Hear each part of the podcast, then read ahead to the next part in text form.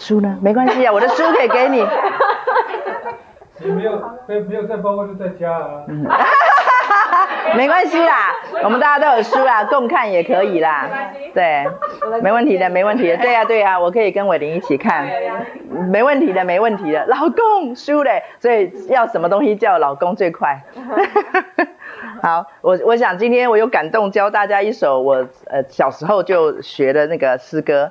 然后呢，这首诗歌呢，其实时常在我属灵征战，或者我觉得自己那个苏拉波又出来，很想逃走的状态里面，我就会特别的。喜欢唱这一首诗歌，这首诗歌很短，很短的一首诗歌，其实它是一首那种就是儿童诗歌，对，是这么唱的：靠着耶稣生命，靠着耶稣生命，我们必能得胜。靠着耶稣生命，靠着耶稣生命，我们必能得胜。谁能赎尽神的作为？谁能赎尽他的爱？靠着耶稣宝贵生命，我们必能得胜。呼，这个意思就是把魔鬼啪把他打死，吹走。对，为什么要唱这首诗歌呢？就是因为觉得自己快要打不赢了，然后觉得自己快不行了，然后呢，所以当你唱这首诗歌的时候，我觉得那种感觉好像在行军，对，好像在行军一样。然后行军的时候，你就会。按着那个，所以刚刚走，你会想要踏步，靠着耶稣生命，靠着耶稣生命。我们小的时候唱诗歌的时候都会这样做，所以等下我们先来学，然后把它学会了以后呢，我们就起来用踏步的。然后每一次呢，我都呼呼还踏踏，我在家里边，所以我很很感谢主，我的那个我们家隔壁都是那个呃都是防火梯。所以也都没有邻居，所以不会被我吵到，所以我就时常会做这些动作。然后我其实还有其他的一些的诗歌，以后陆续再教你们。对，就是在觉得自己快不行了，觉得自己被攻击了，或者觉得自己好像那个里面充满了是负面，我就会唱这首诗歌，然后告诉我自己，我现在是军人，我现在是基督的精兵，我不是一个挨打的，我更不是一个战俘，我不是一个囚犯。我现在是一个，我是一个有行动能力的人，所以魔鬼现在想尽办法要让我觉得我是他的阶下囚，他想尽办法要让我觉得，就是我的觉得嘛，就是他要让我觉得我已经打败了，我已经被他俘虏了，我不行了。他努力的散播这种气息，然后呢，要让我就范。所以当我唱这首诗歌的时候，一再一再的唤起我里面的军人魂、战士魂，然后我就越打越打越打越打，我就发现，哎，我里面的那个力量就会起来。我觉得它绝对不是跟一般的什么催眠啊、精神喊话一样，因为这是一个灵里面的觉醒。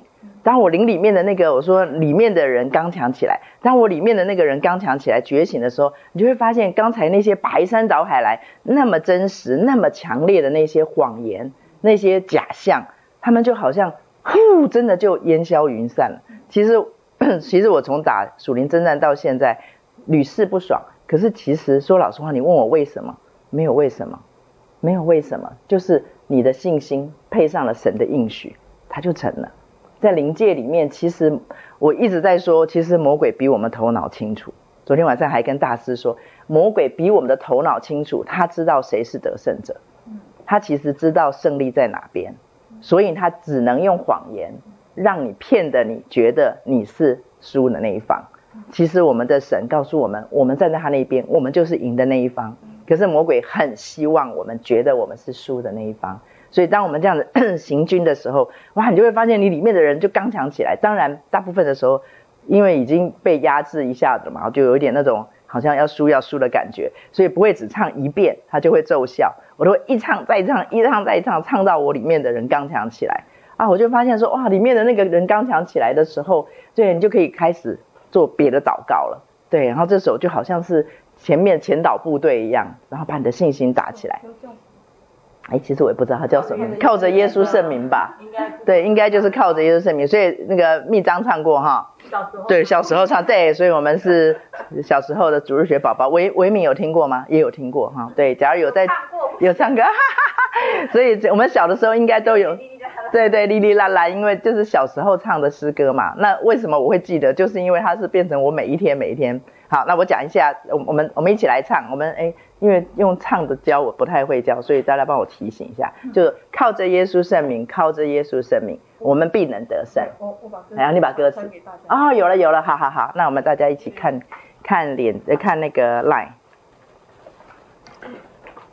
哎，不对，我没，我不是你的群主，我干嘛看？没我的，没我的份儿了。自行 Google，自行 Google。对对对，那那首也是经典经典。那首是想要让感觉到神爱爱的时候唱的歌。哦耶，好。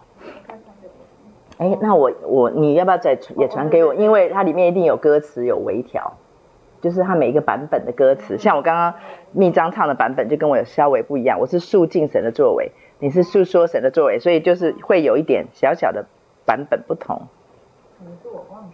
没有没有，是真的，他的确是述尽嘛哈，对对，所以跟我唱的歌词是一样的嘛？嗯，好好好，OK OK，好。好，都都看到歌词了哈。好，然后我们一起来唱，就是跟着哼就对了哈。一先先学会，先学会。哎呦，庆丽有刷到重点，对，先学会。这姐姐真的是听一半的，好可爱。好，我们一起来唱，预备，开始。靠着耶稣生命，靠着耶稣生命，我们必能得胜。呼。靠着耶稣生命，靠着耶稣生命，我们必能得胜。谁能数尽神的作为？谁能数尽他的爱？靠着耶稣宝贵生命，我们必能得胜。呼，所以这个两次呼很经典啊，对不对？你在打的时候不要太小力啊，对，打打的时候，而且这样子还可以促进血液循环，对，呼把它打打扁、打死、吹跑，对，然后就让他没有办法再来阻止你。好，这样子应该我看大家进度不错，我们就站起来唱，好不好？对，然后大家就像行军一样，就靠着耶稣生命，靠着耶稣生命这样子哈，就行军。记住哦，我们是耶和华的军队。嗯，对，那夜是耶和华的夜，就是就算是在夜间，我们行军也是有火柱可以照明我们，所以我们越唱就会越觉得神勇。哈，预备，开始。靠着耶稣生命，靠着耶稣生命，我们必能得胜。呼！靠着耶稣生命，靠着耶稣生命，我们必能得胜。谁能数尽他的作为？谁能数尽他的爱？靠着耶稣宝贵生命，我们必能得胜。呼，再一遍，好不好？最后一遍，最后一遍。好，以后我们每一次开始以前，我们就唱一遍。好，来宣誓主权。好，预备，开始。靠着耶稣生命，靠着耶稣生命，我们必能得胜。靠着耶稣生命，靠着耶稣生命，我们必能得胜。谁能数尽神的作为？才能数尽他的爱？靠着耶稣宝贵生命，我们必能得胜。哦耶，好，你说耶。哇，你你会不会觉得？那张照片。嗯。原来啊。我有带，拍摄。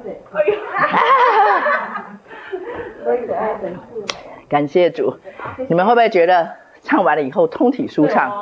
对对对对对 对，而且因为它里面真的是一种宣告神的得胜，宣告神的属性，所以当你这样做的时候，你一定要记住，我不是在精神喊话。我再说一遍，你要记住，我们是在宣告神的全能，在宣告神的他的应许。所以当你这样一直在。好，你看都热到要扇扇子了，对，就是这样子就不会觉得冷气冷了。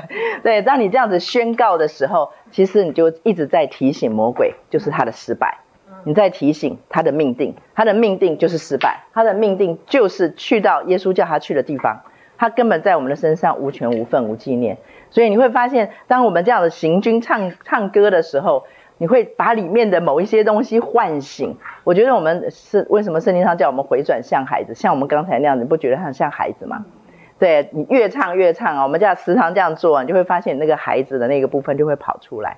所以跟着神在一起的时候，不会那么老灵魂呐、跟神在一起的只会说啊，就讲那些苦啊，讲那些难啊，讲那些你你没你听过那句话，就是密章有讲过啊，就是当困难就告诉你多大的时候，你要去告诉那困难我的神有多大。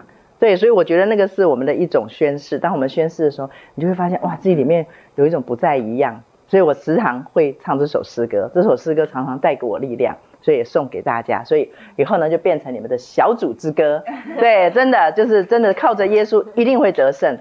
一定会得胜，那关键在哪里？就是在我们身上。这句话我已经讲了 N 遍了，所以你看我讲，我从我自己讲话一直到在，一直重复，一直重复，就知道为什么耶稣或或者是上帝会在圣经里面有些东有一些话会一直重复，一直重复，就表示它是关键，它真的是关键。就是其实得胜的关键不在神，不在魔鬼，为什么？因为神已经百分之百得胜，魔鬼已经百分之百失败。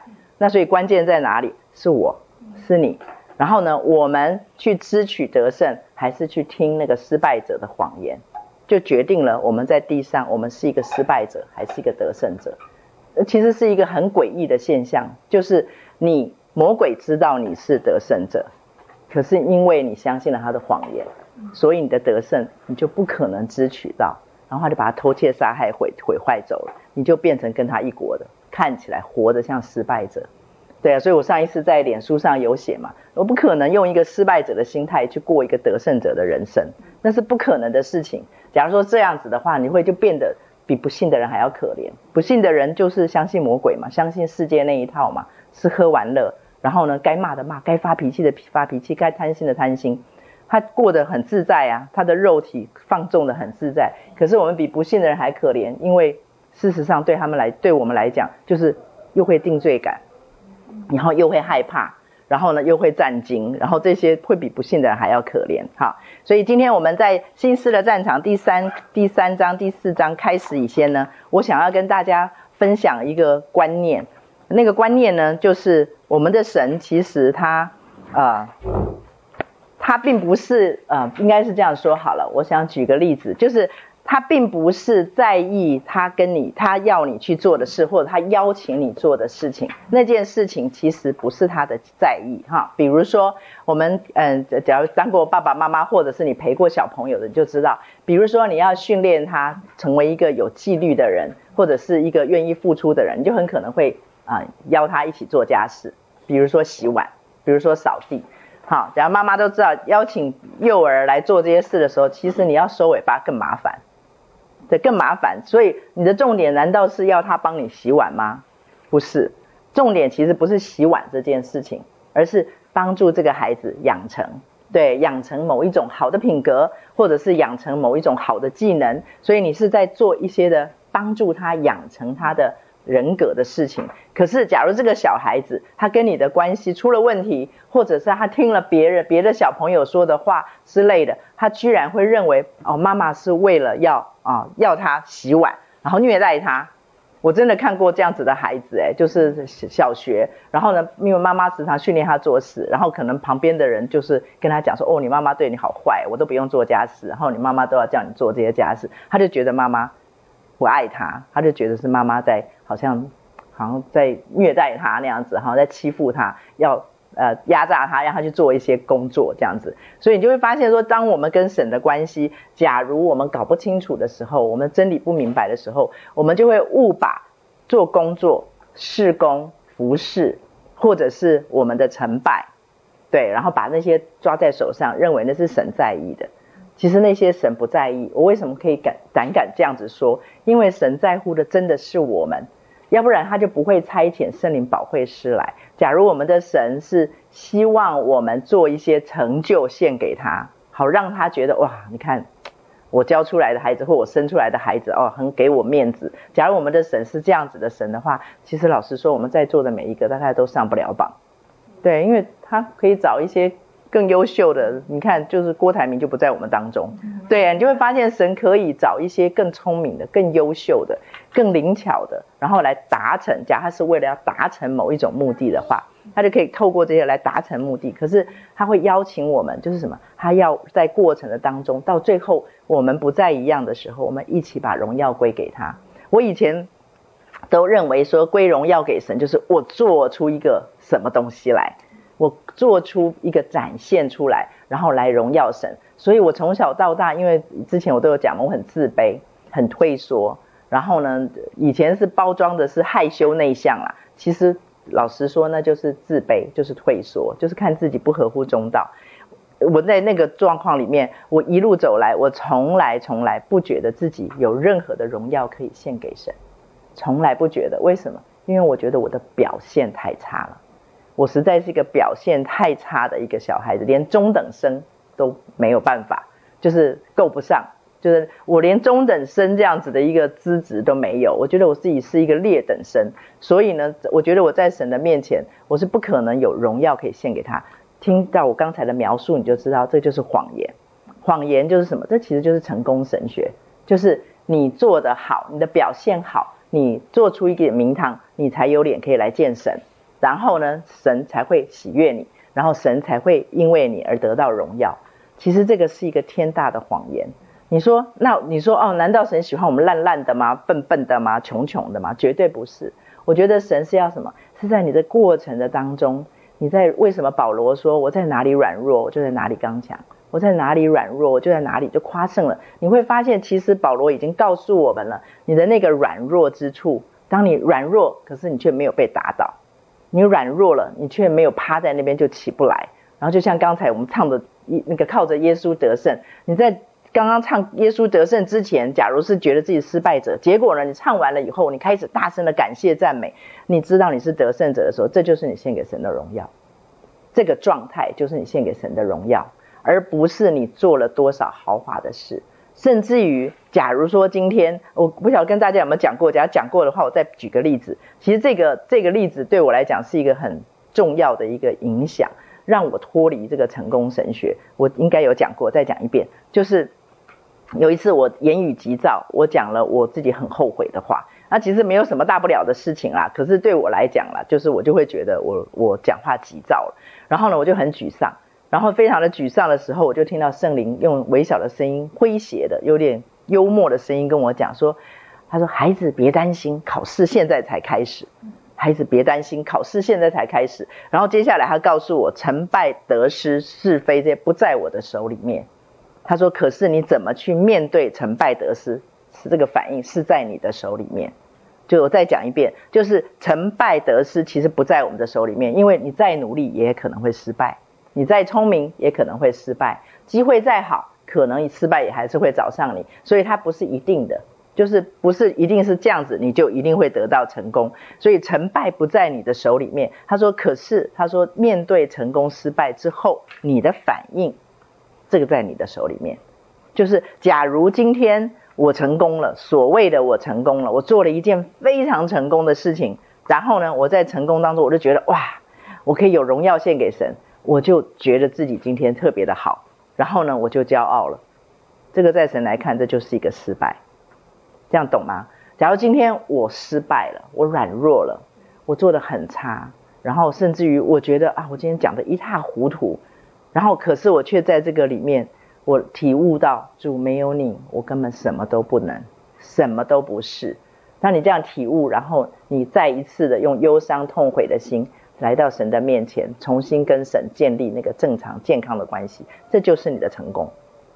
这样这样懂吗？这样我们就脱离成功神学了。其实成功神学，它我不我不太喜欢讲这些专业的术语，因为感觉起来好像一个萝卜一个坑，把这个套进去。其实它无所不在。为什么？因为它就存在在尤其是华人的教育体制里面，它存在在我们的华人的里面，因为我们从小就讲说要乖哦，啊。要乖，爸爸才给你什么什么。要乖啊，这样子乖，妈妈才高兴啊。跟小孩讲说，你不乖，警察来抓你哦。我们就充满了这种教育的模式。其实这些方式，通通都是在在在的在告诉我们，你乖，权柄才会喜欢你。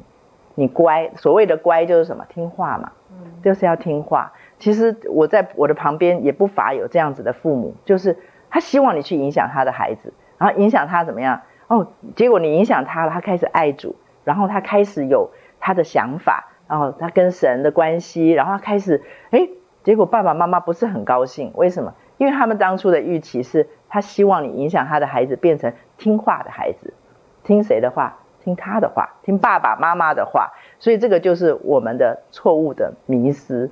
我们是管家，其实孩子对我们来讲是产业，然后其实工作对我们来讲也是神给我们的产业，让我们来托我们的管理的，甚至于我们的情绪，甚至于我们的人际关系，其实我们都要用一个管理者、管家的一个角色来出发，你就会发现你会脱离那个那个成功，成功才会怎么样怎么样的这样子一个迷思。所以我觉得神今天在我们的当中喜欢看到的。他是看到喜欢看到他的孩子，即使在失败的当中，也敢靠近他。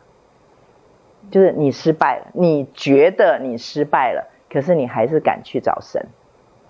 这个叫安全感，这个叫做安全感。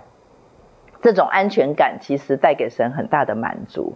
这个远比一个人他成功了，就好像耶利哥城被打垮了，然后呢，约书亚就下一次爱城。就没有去求问神，连问都没有问，所以这个远比这样子的例子来对神来讲是很大的一个满足。就是我们失败，我们觉得我们失败了，然后别人也觉得你失败了，结果呢，你却还可以去找神，这是一个很大很大的信任跟安全感。对，我，我有今天昨天有预告伟林跟那个诗婷，因为昨天刚好服侍他们两位，所以我有预告今天会倒带，请他们忍耐一下。我最近听到了一个呃一个故事，啊，就是有一个姐妹她很久没有联络了，然后呢她就来联络我，因为他们的夫妻关系出了问题。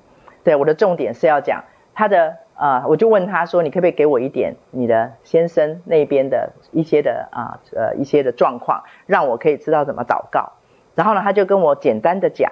他就讲说，哦，他家自己家里是很严谨的，是什么呢？然后他说，那他的先生家呢，刚好相反。他的先生家，因为他的啊、公公就是他先生的爸爸，从小被很严格的对待，然后被打得很凶，对，然后所以他的爸爸呢，就是采就是呃采取对小孩就是完全放任，完全不管。完全不管，不是不照顾他们，他爸爸也就是有养家啊这些，可是那个爸爸就是完全不太不，就是对小孩的管教这上面，他几乎是没有声音的爸爸，然后非常的安静，然后非常的就是一片祥和就对了。可是他的先生却产生他，因为他跟我讲的时候是让我觉得他这先生是非常非常非常没有安全感的人，然后就引起了我一个非常大的注意。就是比如说，我在心里面想，这个孩子很可能从小到大回家的时候，比如说今天他在学校里闯了一个祸，他做了一件很糟糕的事情，结果呢，老师就说我一定会跟你爸妈讲，然后联络部也讲了，也写了，可是呢，他回到家以后却一片祥和，爸爸连说都没说，连提都没有提。你们想想看，这个孩子他接收到的会是啊，好家在吗？正常的孩子一定心里面很忐忑。为什么没有接收到应该有的惩罚？对，讲讲到这个的时候，我就会喜欢讲一下的中东人他们养羊的这一些的过程。养羊，他们因为为了要让羊呢有一个好品质，然后呢希望折损率能够低一点，所以呢在养羊的时候，他们会做一些的实验，比如说实验一 A 组、B 组、C 组，然后 A 组呢就是把它放在羊圈里面养，这样按时给他们水。按时给他们粮草，然后照顾他们，然后不准任何的外力啊野兽来害侵害他们。然后呢，中间一组 B 组的羊呢，就是把他们放在草原上养，大草原，让他们到处跑。可是，在远远远远很远你看不到的地方有一个围篱挡住他们，他们不不能超过那个围篱。可是那个范围非常非常的大。第三种羊就是把围篱撤掉，就是完全就是让它满山遍野像放山鸡一样，让它满山遍野的跑。然后呢，三组羊一段时间以后再来验收，然后就发现第一组羊呢，虽然折损率几乎是零，对，因为它被保护得很好嘛，虽虽然像是零，可是它们的质不好，就是那种肉鸡嘛，软软的，然后没有什么没有什么弹力。然后呢，第二组羊呢，然后呢就让他们跑，然后他们发现，哎，它好像质也不错，然后折损率也在一个范围里面，因为它碰到了它就会回来。然后第三组羊呢，折损率太高了，虽然他们的值很好，因为满山遍野的跑，所以值很好，可是折损率太高了，所以留下来的很少，要不然就是掉在山谷里摔死了、摔伤了，要不然就是被野兽给吞吃了啊，就是弄伤了。所以对他们来讲，说第三组那个风险太高了，所以后来他们都会采取第二种的方式来。来马来养羊，然后呢，所以到最后呢，折损率也在很低的范围里面，然后也会养得很好。所以我的意思就是说，刚才说的这样子的一个先生，这样子一个弟兄，他的状况就是什么？他碰不到那个那个栏杆，他碰不到那个边界，他碰不到的时候，他的心里面就会感觉到没有安全感。千万，我一直以为说，哦，上帝说，嗯、呃，他所爱的，他必责备管教。我以前在。在这个礼拜，我听到这个故事的之前，我都一直认为说，主所爱的，他必责备管教的意思是说，哦，你不乖哦，所以需要被揍一揍，需要被管一管，需要被教一教。那而且我们华人的管教就是共卡层，就是打屁股，就是被处罚。其实，在神的管教的里面，其实这两个字，我每次看到的时候，我都会把它分开来，是管跟教。其实对神，神对我们，他管跟教我们的时候，他是带着爱。所以我在听到这个弟兄的这个故事之后，然后我的心里面就有一个体悟：原来管教和责备真的是一种爱的表现。因为神知道管教和责备就是那个围篱，就是那个把羊圈在远远的地方圈上一个围篱，让你碰到的时候觉得很安全，很安全。这个就要举到呃那个诗篇二十三篇的那个：你的杖、你的竿都安慰我。其实以前我看不懂。我想说，杖跟竿为什么会安慰他？对，这个跟安慰有什么关系？应该是按你的手摸着我的时候，让我觉得很被安慰。可是为什么是你的脏、你的肝安慰我呢？后来我就后来在那个欧洲旅游的时候，就看到那个画面，就是那个牧羊人带着羊群，你就看到那个羊真的很笨，他们就是那种人云亦云型的动物，有没有？就是前面的那一只偏了，哎，盲从。前面那一只往右边偏，就跟着嗯嗯嗯就走了，然后这边往那边走，嗯嗯往那边走了，就是那个队伍就这样嘛，就这样嗯嗯嗯就这样一直呈现那种多角体的那样子乱乱跑。然后呢，我就会看到那个牧羊人，他就会拿起他的杖，他的杖就是那钩子，有没有？对，我们看那个卡片里面都画很漂亮那个钩子。然后呢，假如说跑跑太远了，他就把它勾回来。当然不是哐，假如这样子一定会受伤嘛，他就是给他慢慢的一个力道，给他慢慢慢慢慢引回来。对，然后他的杖因为很长，所以呢队伍等下。跑掉了，他就会这样用杖这样子，这样子这样挡一挡挡一挡，然后这边挡一挡挡一挡，然后把他们再聚拢回来。所以当羊感觉到那种杖的那种力道的时候，他们特别的觉得安全，因为它的主人就在那地方保护他们，所以他们不会觉得说啊，你干嘛弄杖勾我，你干嘛弄杖这样子拨我，他们会觉得特别有安全感。然后呢，我的你的杖你的肝肝是什么呢？肝是短的，杖是长的。杆是短的，而且没有钩子。那个短的那个那个杆呢，就是它前面就像一个剑一样，像一把短剑。所以呢，当敌人狮子、熊、老虎、花豹来要吃羊的时候，他就会拿那个去射他们。所以对羊来讲，这两样东西看起来都是硬邦邦的，是冰冷的，看起来是不舒服的。可是对羊来讲，都是安全感的来源。就是当它的主人这两个出动的时候，特别让他觉得他是被保护的。他是被约束，但是他也是被保护的，他是被爱的，所以我就哦特别的对啊、这个弟兄的故事让我特别的对、呃、就是主所爱的，他必责备管教这节经文产生了一种很大的一种，我觉得那是一种涟漪吧，一种回响，就是原来他的爱就是一定要有边界，他因为不是他需要，是我需要，因为我们都是有限的人。我们这些有限的人，如果上帝给我们第三种羊的养法，给我们无限的自由，我们这事情就大条了，我们就有祸了，我们就很容易就任就任意妄为，然后就就各随己意，就乱跑乱跑，然后到最后就会受伤。所以神一定会给我们一个边界，那个就是他的责备，他的管教。所以我们或许会认为责备、管教这这两组字眼听起来是刺耳的，是不舒服的。的确，因为圣经里也说，管教的事当时候并不会觉得快乐。的确，它不会是一件快乐的事情，被主人这样子拨啊，不会快乐。可是为是谁规定说人生一定要快，只剩下快乐呢？其实为什么一定要只剩下快乐？这个这个，其实我从小我是一个很早熟的孩子，我从小就在想这件事情，什么叫做快乐？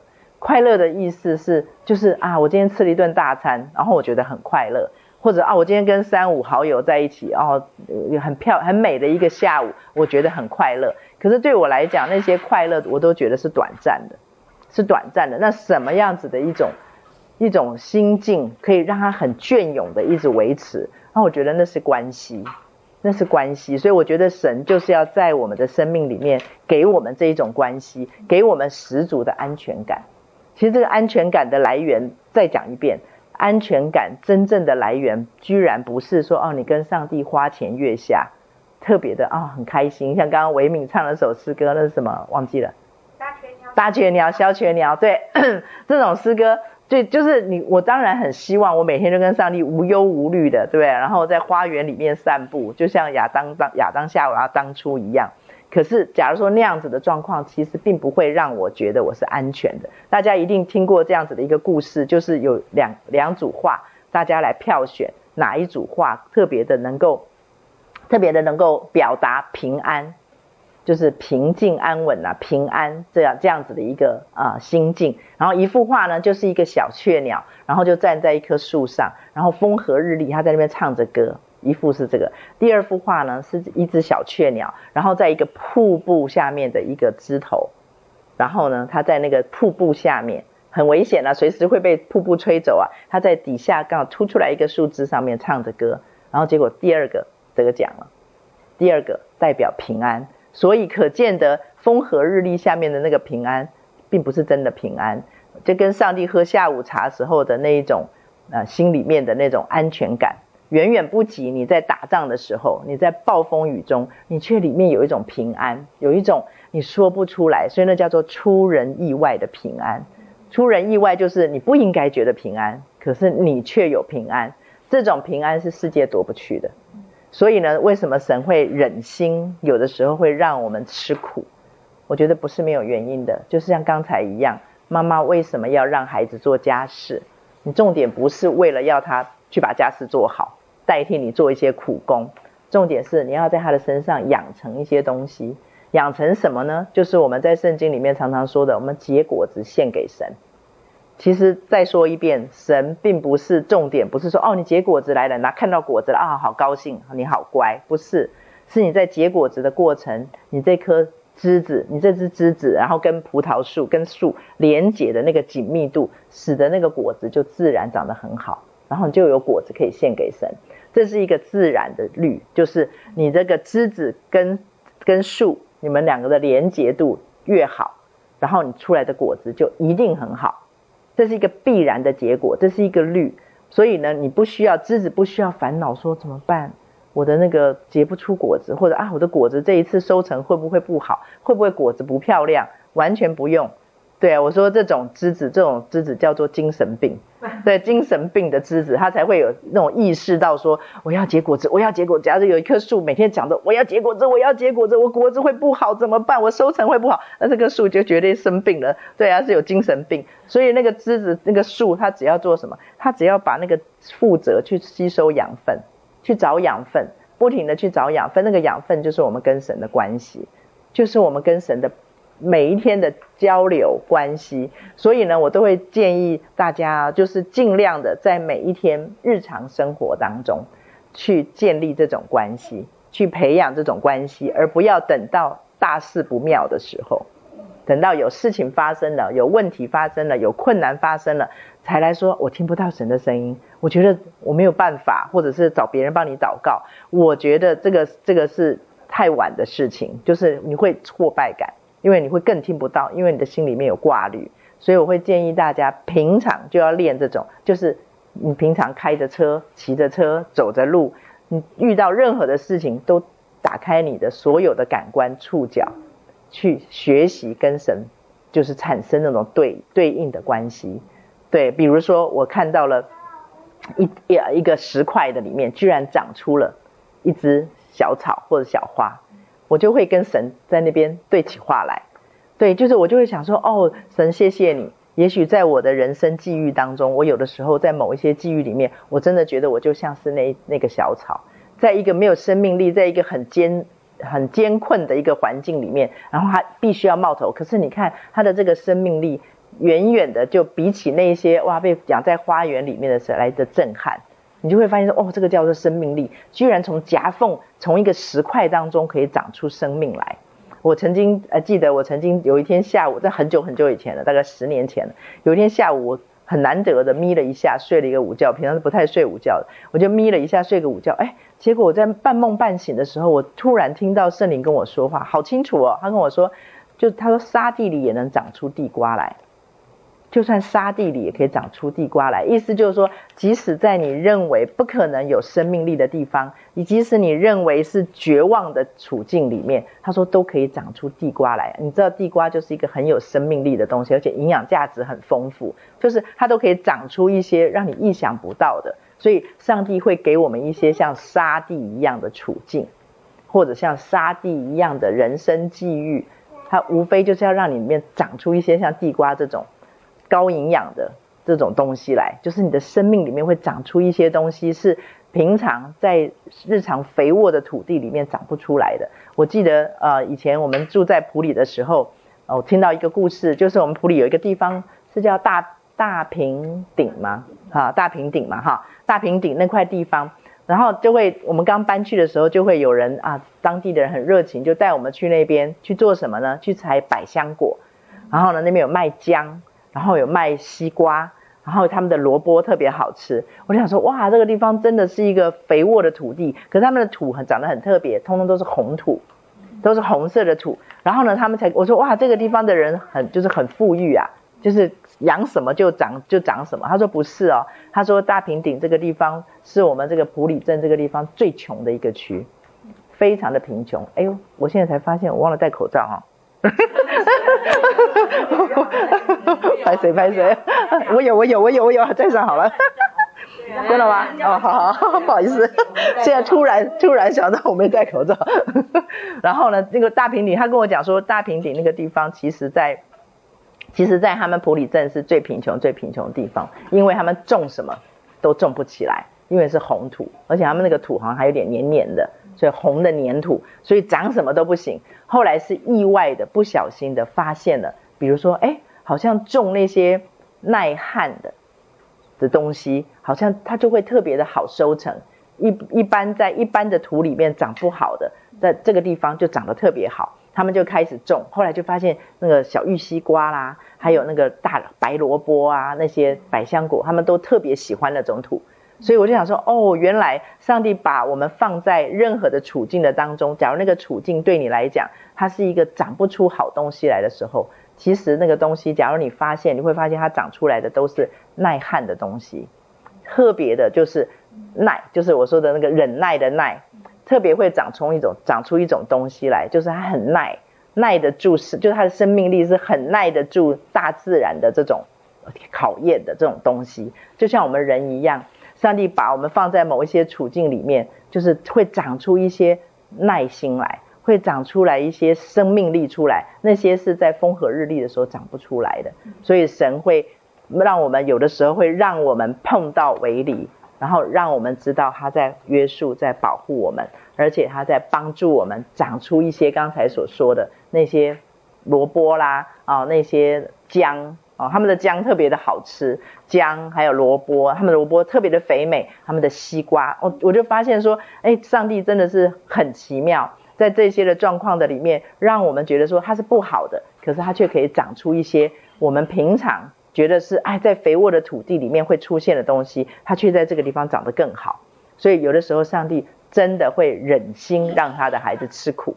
对，所以受苦真的是与我们有益的。所以再讲回来，刚才一开始带大家唱那个靠着耶稣圣名。所以你说神难道不能？为什么还要我们去哇大声的大声的，然后让自己好像再活过来？神难道不能够显个神迹？哎，就哎弹指之间，然后你就好了吗？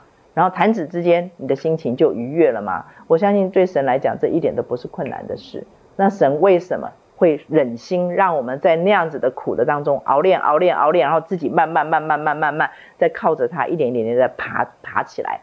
我觉得那个就是会长出一些我们的生命的当中，是我们在平常日子长不出来的东西。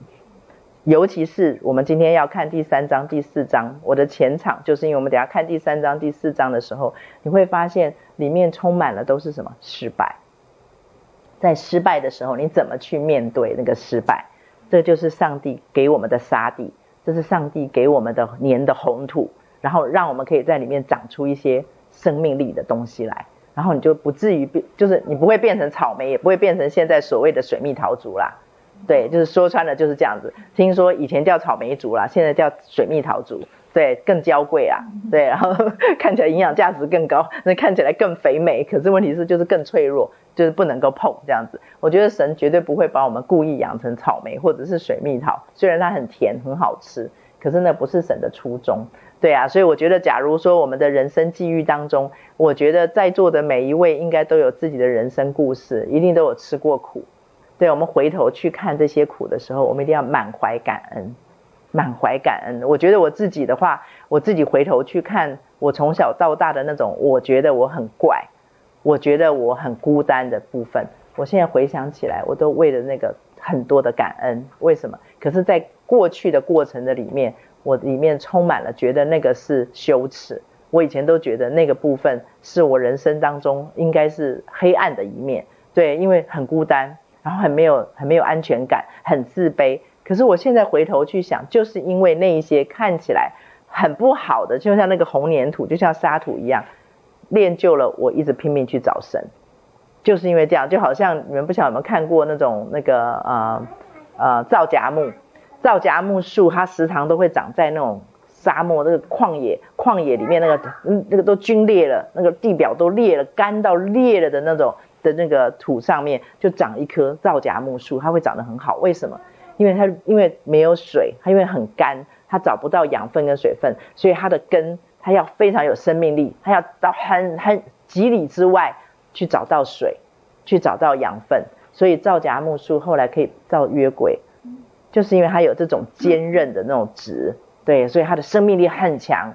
所以你会觉得说，谁也不希望自己，谁大家都很希望被放在花园里面当玫瑰花，对，当蔷薇花，当杜鹃花，这样子很漂亮，然后又可以很轻省。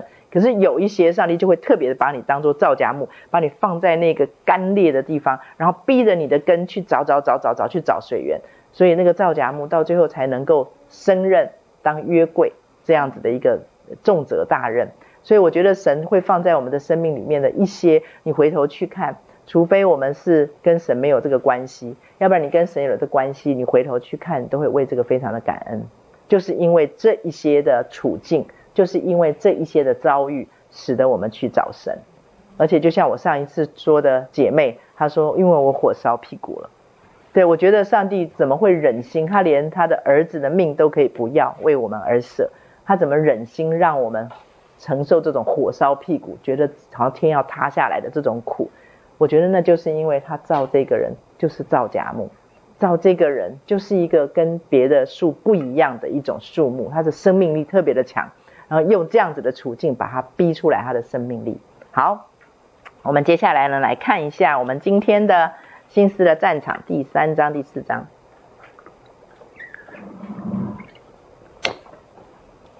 我今天想要邀请。邀请大家不要害怕，我没有要你们讲话，我要你 们先丢了一下，对，我还要你，我邀请大家呢，因为我觉得，我想邀请大家，因为它很短，我们大家一起来读第三章到第四章的，呃，就是就是第四章那个不定罪的结束，到那个地方。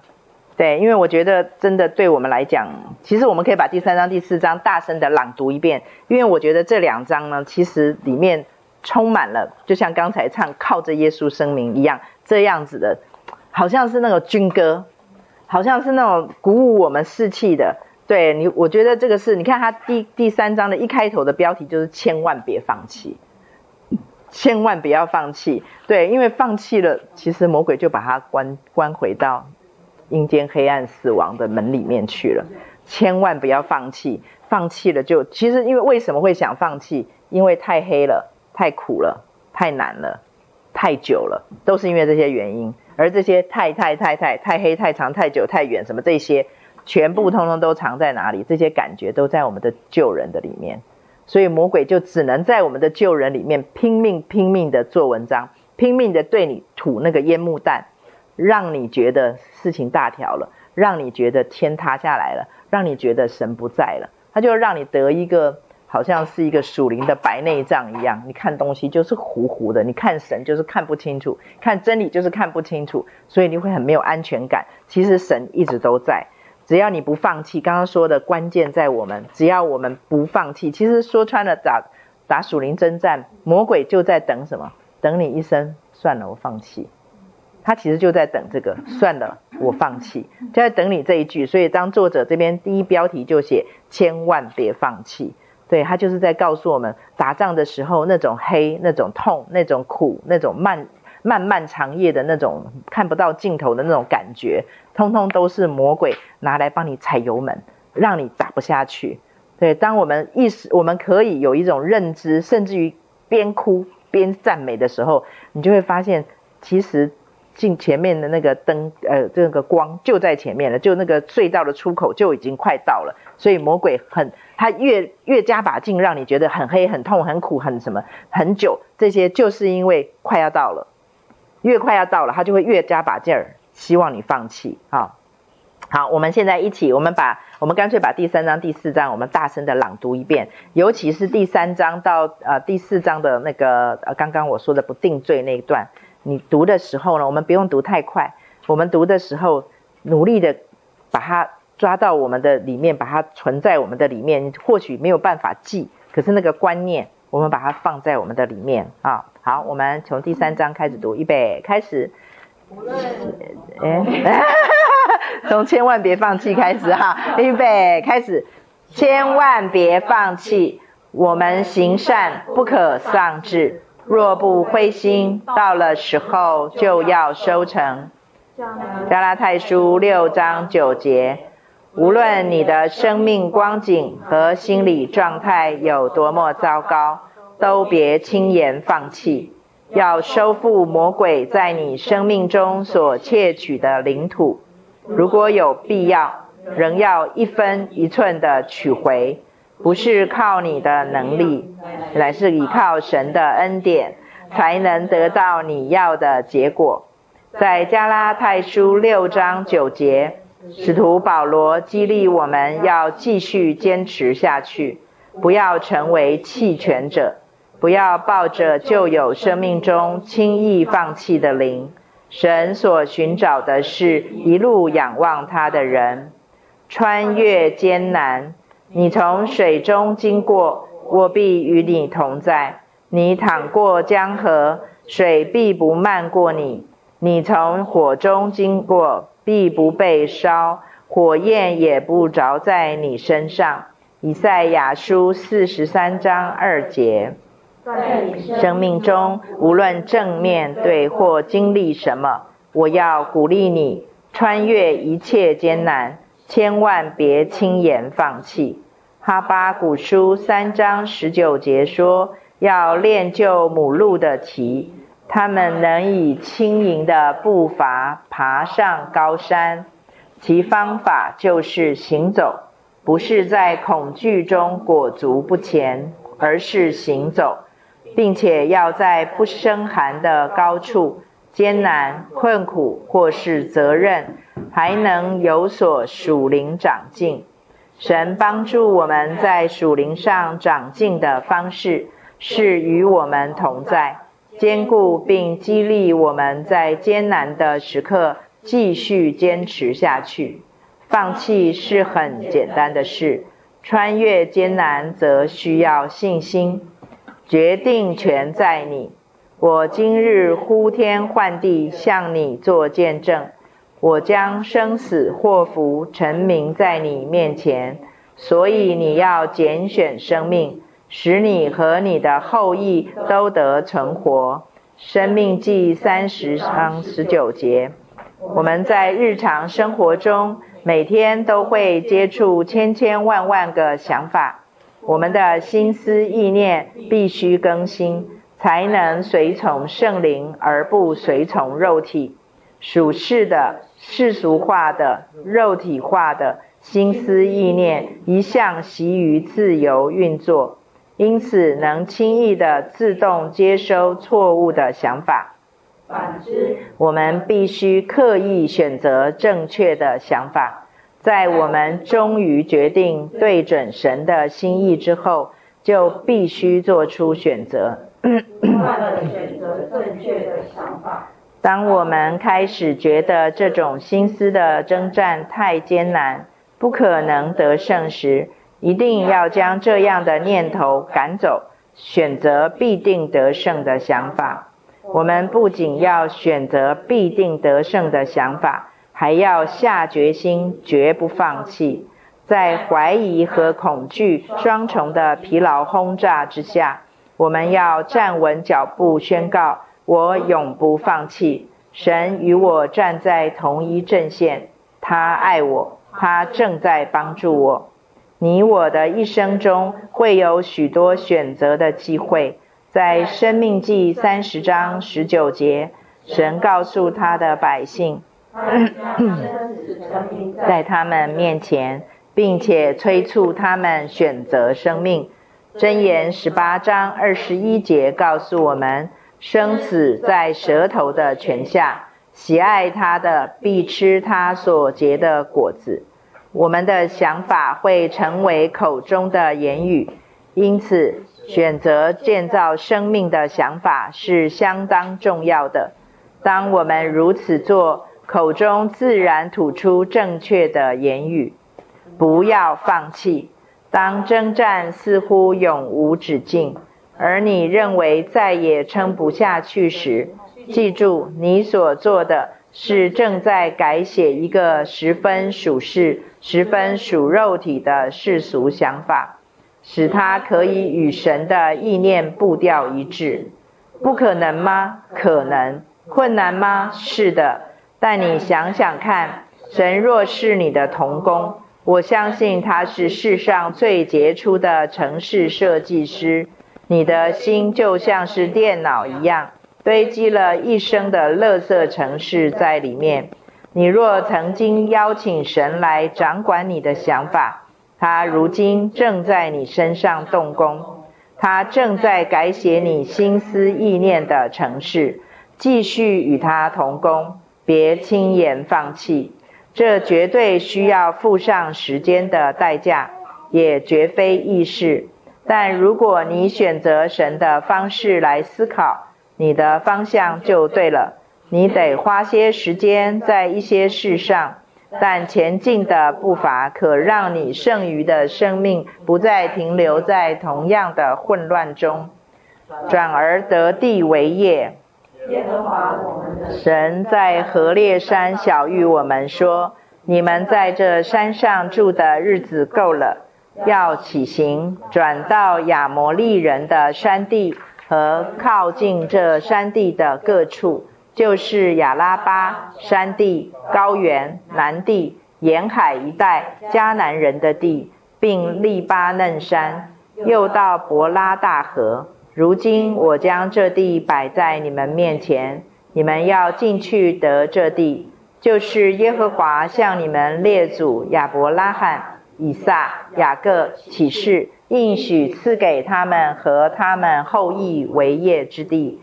生命记一章六到八节，在生命记一章二节里，摩西向以色列人指出，离迦南地应许之地的边界仅有十一天的路程，但他们却花了四十年才到达那里。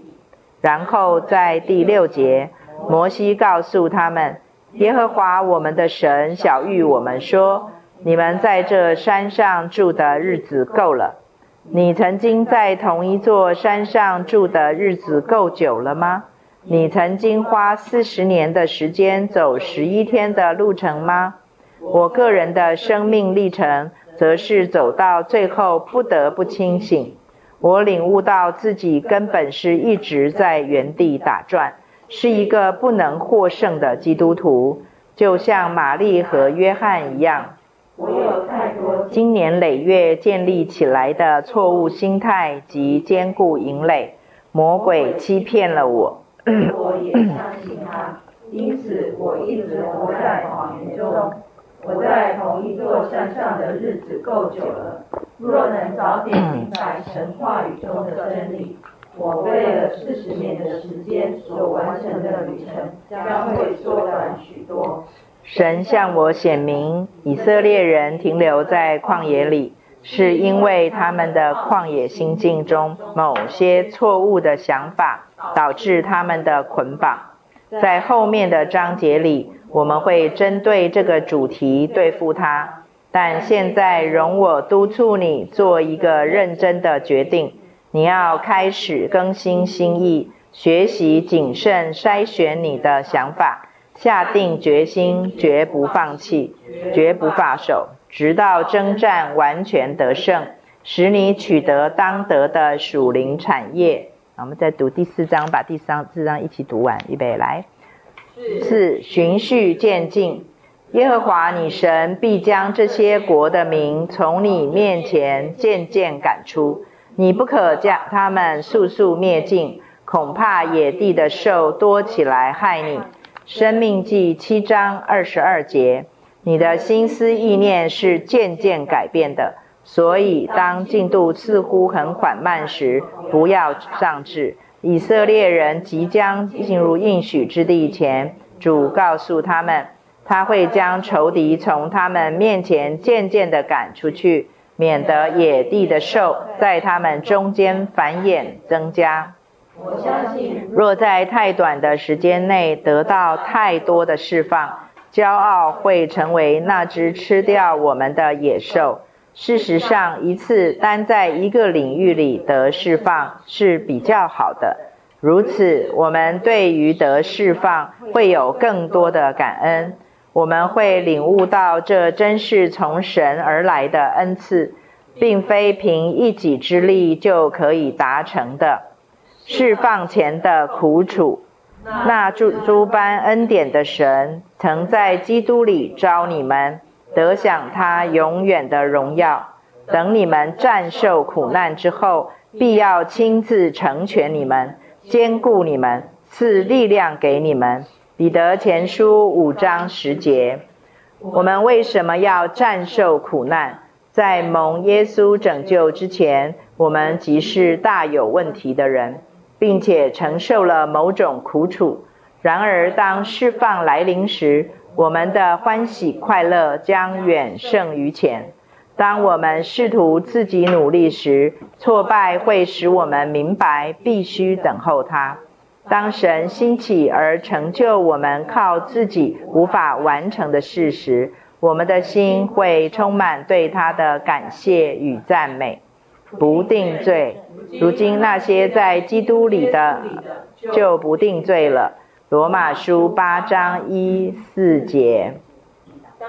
遇到阻碍或不顺利时，不需要接受控告，只要稍稍退后，拍落身上的灰尘，再重新出发。一个婴孩在学走路时，总是在享有行走的自信之前摔跤过无数次。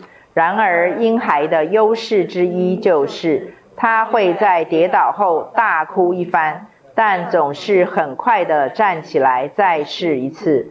魔鬼会竭尽所能地阻止你更新心意。他知道，一旦你学会如何选择正确想法，并且拒绝错误的思想时，他对你的控制权就宣告结束。他会试图以打击和定罪的方式来阻止你。当控告来临时，拿出你话语的兵器来抵挡。引用罗马书八章四节，提醒撒旦，也提醒你自己：你已是一个行事不随从肉体，只随从。随从肉体取决于你，随从圣灵则取决于神。当你失败时，你会经历的，并不代表你就是一个失败者，只表示你并非样样都对。我们都得接受一个事实，就是即使在满有力量中，我们仍有软弱。就让基督的能力在你的软弱上显得刚强。让它在你软弱的日子里成为你的力量。我再重复一次，不要接受定罪，完全的胜利必要来到，但需要时间，因为你的得胜是循序渐进的。别灰心，我的心哪，你为何忧闷？为何在我里面烦躁？应当仰望神，因他笑脸帮助我，我还要称赞他。诗篇四十二篇第五节。灰心摧毁盼望，所以很自然的，魔鬼总是企图使我们心灰意冷。我们在失去盼望后就会放弃，这正中魔鬼的下怀。圣经不断告诉我们，不要灰心，不要气馁。神知道我们一旦灰心，就不可能得胜，所以他总是在我们进行一项计划时，告诉我们别灰心。神希望我们拥有的是信心，而不是灰心。当沮丧和控告试图要突破你的心房时，检视你的思维，你心里在想些什么？是否诸如我做不到的，这太难了，我总是失败，每次都是这样，不会有任何改变的。我确信其他人在心意更新时，一定不像我这么麻烦。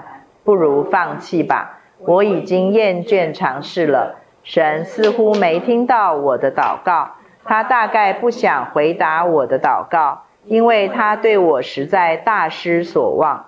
如果你的想法与这些描述吻合，难怪你会心灰意冷，并且活在控告中。记住，你是怎么想的，你就会成为怎样的人。沮丧的念头使你心灰意冷。控告的念头使你被定罪，改变你的思想，得释放吧。与其抱持负面的想法，不如这样想吧。好吧，速度是有点慢，但感谢神，我仍在进步中。我很庆幸自己正走在引导我得真自由的正路上。我昨天过得很糟，我一整天都选择了错误的想法。天父，请赦免我，帮助我继续坚持。我犯了一个错误，但至少我不会再犯同样的错误。主，你爱我，你的怜悯每早晨都是新的。我拒绝灰心，拒绝被定罪。天父，圣经说你不定我的罪，你已差派耶稣来为我舍命，我会康复的。今天将是美好的一天。你会帮助我在今天选择正确的思想。我确信你在这种喜乐、积极与神的想法一致里，已经可以感受到胜利的滋味了。我们喜欢所有一触可及的事。我们里面有忍耐的果子，但需要显明出来才有果效。神有时会从容不迫地为我们带来全备的救恩。他使用最难熬的等候来扩张我们的信心，让忍耐自行成就其完美的工作。参考雅各书一章四节，神的时候是完全的，他从不会太迟。下面还有一个很好的思想，我相信神，我相信无论我的感受或是情况如何，他都在我身上动工。主在我身上已发动了善工，他一定会成全这工。参考腓利比书二章十三节、一章六节，这正是你可以有效地使用话语的兵器，来拆毁坚固营垒的正确态度。我劝你不只是刻意让自己保持正确的思想，更要多走一里路，在你认罪时大声宣告出来。记住，神正在拯救你，循序渐进的。所以，当你犯错时，别灰心，别自我控告，对自己要有耐心。好，我觉得，呃，我请大家把两句话画起来。我个人觉得他们很关键。呃，第二十页，第二十页的呃，决定权在你下面数来那个第二段，反之这边有没有？他说：“反之，我们必须刻意选择正确的想法。我们必须刻意的选择正确的想法。然后，呃，大概就是这一句，他说，在我们决终于绝对决定对准神的心意之后，可见的关键就是我们，我们选择，我们终于决定。那那个终于，我觉得这两个字讲的实在太好了。对，就那个终于，其实就是在代表说，我们终于愿意接受圣灵的带领，我们愿意接受神的思想，而不是我们里面排山倒海而来的感觉跟谎言。啊，那另外一个地方是在第二十四页不定罪的下面，不定罪的下面这个第也是第二段，魔鬼会竭尽所能阻止你心意更新。他知道你一旦学会如何选择正确想法，并且拒绝错误的思想时，他的控制权就会结束。所以这个地方他特刚刚是刻意，这边是选学你学会如何选择正确想法，拒绝错误的思想。所以选择跟拒绝这两个就好像是上帝给我们的两个武器一样，你选下去了。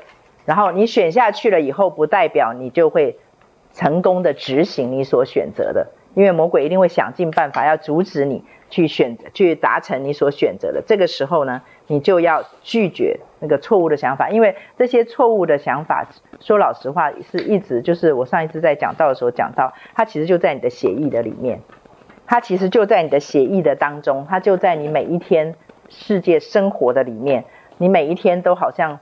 跟着他一起长大的，所以呢，圣灵要成为你亲密的战友，神要成为你的同工，你要听得懂你的同工跟你的伴的同伴跟你讲话，那个是一个逆着我们天然人的性子的事情，因为我们的里面自比为神嘛，对，所以我们会认为魔鬼的声音就是我的声音。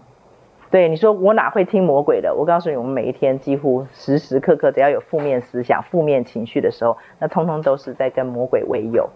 我们都跟魔鬼好像是好朋友一样，因为他已经跟我们在一起，我们习惯了。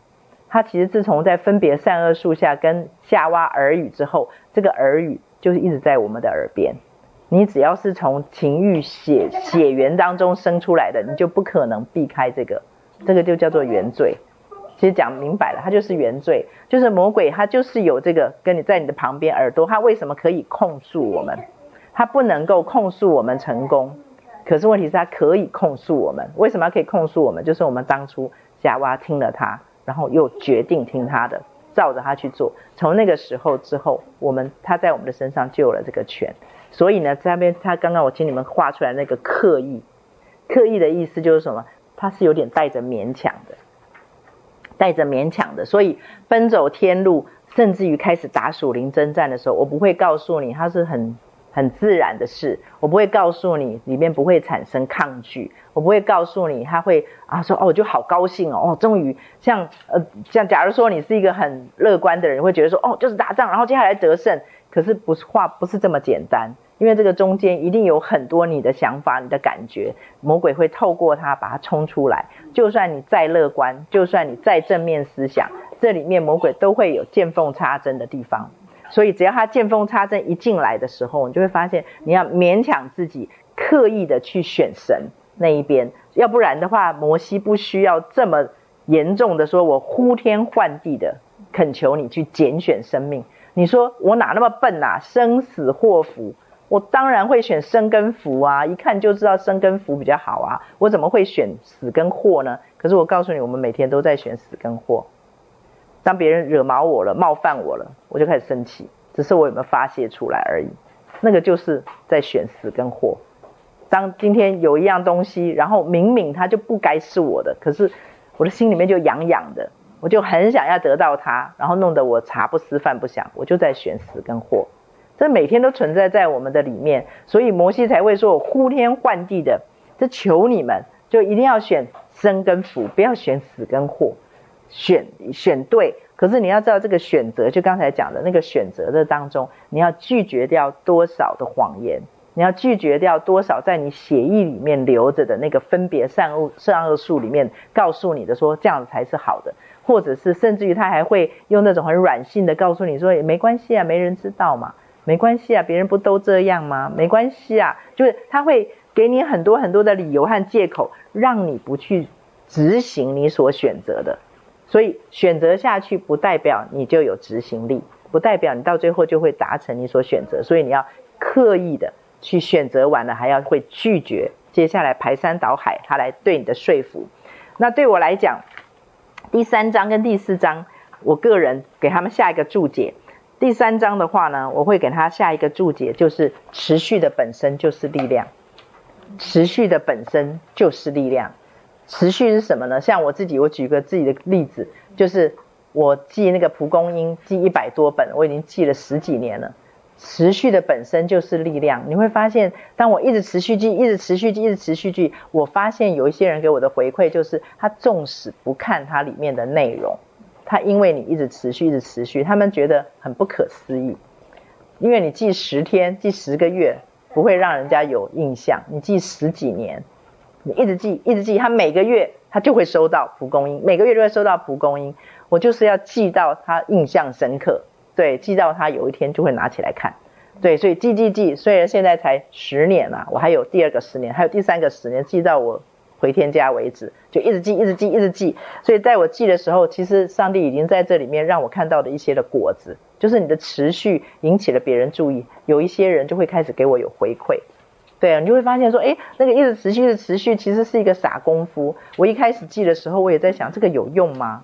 这个有用吗？然后他会看吗？哦，他们会不会觉得说你很烦？我的里面就充满了分别善恶树的想法。可是我后来就想说。我不管这一些，对，因为对我来讲没有什么面子问题。对我来讲，我就是希望你能够得到这个好处，我就持续持续。所以呢，持续的那个本身，它的本身就是一种力量。所以有有的时候，我们的那个我们去可尔兹去运动的时候，他有一阵子的标语就是持续去做对的事情。他说那就是伟大的事。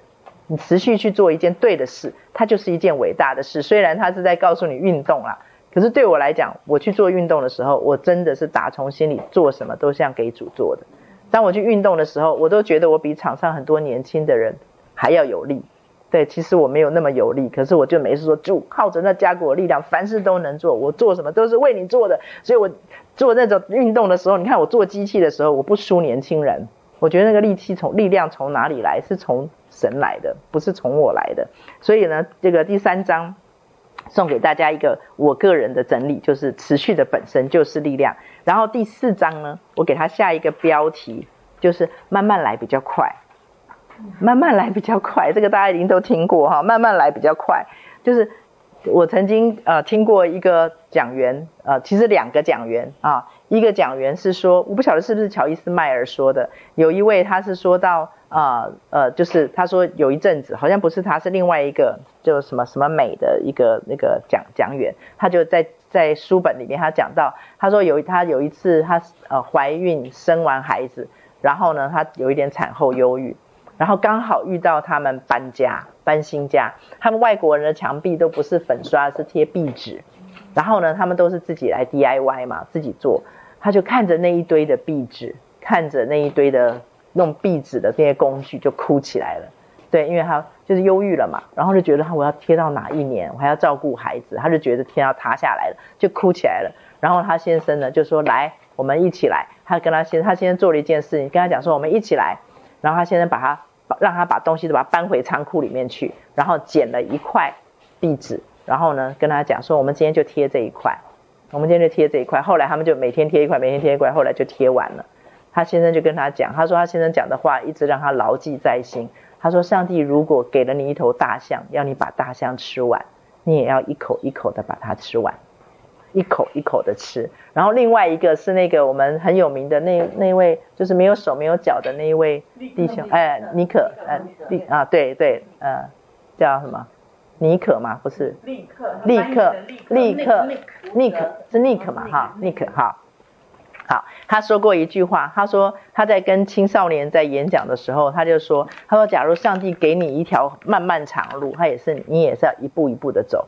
我相信他为什么会讲这个，就是因为他没有脚，对他来讲要走这一条漫漫长路，对他来讲时常是很挑战的。所以大象要一口一口的吃，路要一步一步的走，所以慢慢来比较快。所以呢，你看在圣经里面其实有讲到这样子的观念，他说，嗯。人心筹算自己的道路，但耶和华却立定他的脚步。人心筹算自己的道路，所以我们都会想比较远，就想说啊，接下来我怎么办？怎么办？下一次怎么办？呃，明年怎么办？我们会想道路比较远。可是他说耶和华去立定的脚步，所以他又说他是他的话是我们脚前的灯，是我们路上的光。所以他一直在告诉我们一件事情：不要贪心，不要贪快。所以慢慢来真的比较快。为什么？我觉得因为一急一快。我我们在场当中一定有人急性子，有人慢动作，对，我就是那个慢动作的。我觉得，哎，我来看一下，应该是一一比一，啊，对不对？急性子的那跟慢动作的应该是一比一。那个赵芳一定也是急性子，对对对，美丽应该也是急性子。那看起来好像，哎，好像，哎呀，你急性子嘛，你慢动作了，一看就知道了，同国了。所以呢，急跟慢啊，就是在这个，我觉得他就是上帝会透过这种慢慢来，会磨塑我们里面的一些，就是其实不要管是急性子还是慢动作的时候，我们遇到状况的时候，我们的里面都会着急。只是急性子的人会冲出去做点什么，慢动作的人会在里面急。急到一个地老天荒，对，慢动作人都知道这种心情，就是又不能做什么，可是心里是着急的。所以他在这个地方，我说慢慢来比较快。他说神是循序渐进的，这个里面后面有一个有一个原因让你会去着急，其实是什么？就是对神缺乏信任跟安全感。你说我为什么会有这样子的一个结论出来呢？因为你对神缺乏信任跟安全感，你才会着急，仿佛神不知道你的现况，仿佛神不知道你的下一步要去哪里，仿佛神不知道你心里面的感受，仿佛神接下来的安排是比你现在的着急的这个地方还要差的。所以我觉得那个是一种信任跟安全感，使得我们没有办法。慢说，我说的慢慢来比较快，其实在讲一种不是只是外面的行为，是心态里面的。你慢得下来，你就知道你心里面想要着急的时候，慢不下来，刹不了车的那种感觉，就是你的头脑的思绪、你的情绪，全部通通都会好着急。对呀、啊，所以以前我记得以前啊 那个比较年轻的时候，在一对一的时候，时常呢这边抱着姐妹哭，这边就拉水饺，因为要帮小孩送便当。所以时常会出现这种画面，我的里面是很着急，因为送便当，孩子在等啊，然后这个姐妹在哭啊，然后怎么办呢？就这边抱着，然后这边拉水饺，然后呢，我就会听到，我就会听到神跟我讲说，依靠我的人就不着急，然后我的水饺的动作就会慢下来，然后就会开始就是说主啊，依靠你的并不着急，最后我的着急来源是什么？我怕我的孩子没有及时的拿到便当。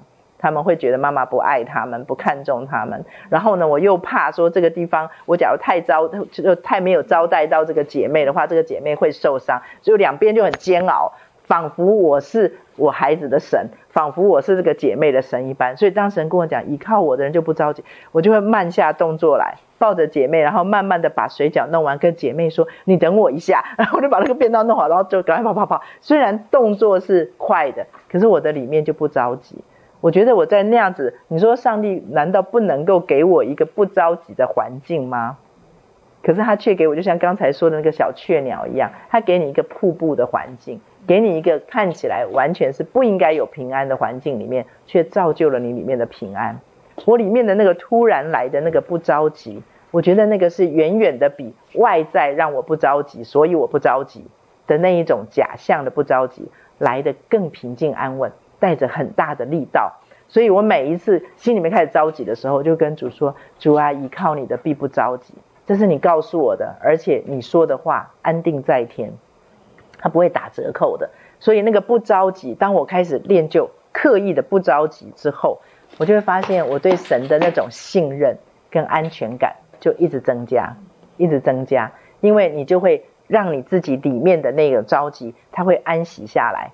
然后你就会跟主说：“主啊，就像那一次那个密章坐坐过站睡着了，坐过站的事情以后，就是你会发现，假如我对神有那种信任安全感，就知道即使是我的失败，即使是我的错误，即使是我认为是我生命中的污点，它都可以翻转，神都可以翻转成为这个，就是我对他的信任跟安全感，就是我会搞砸，可是神不会，神甚至于会把我的搞砸翻转。”变成一件美事，变成我生命里的地瓜，变成我生命里面长出来的那些肥美的西瓜姜，还有还有萝卜。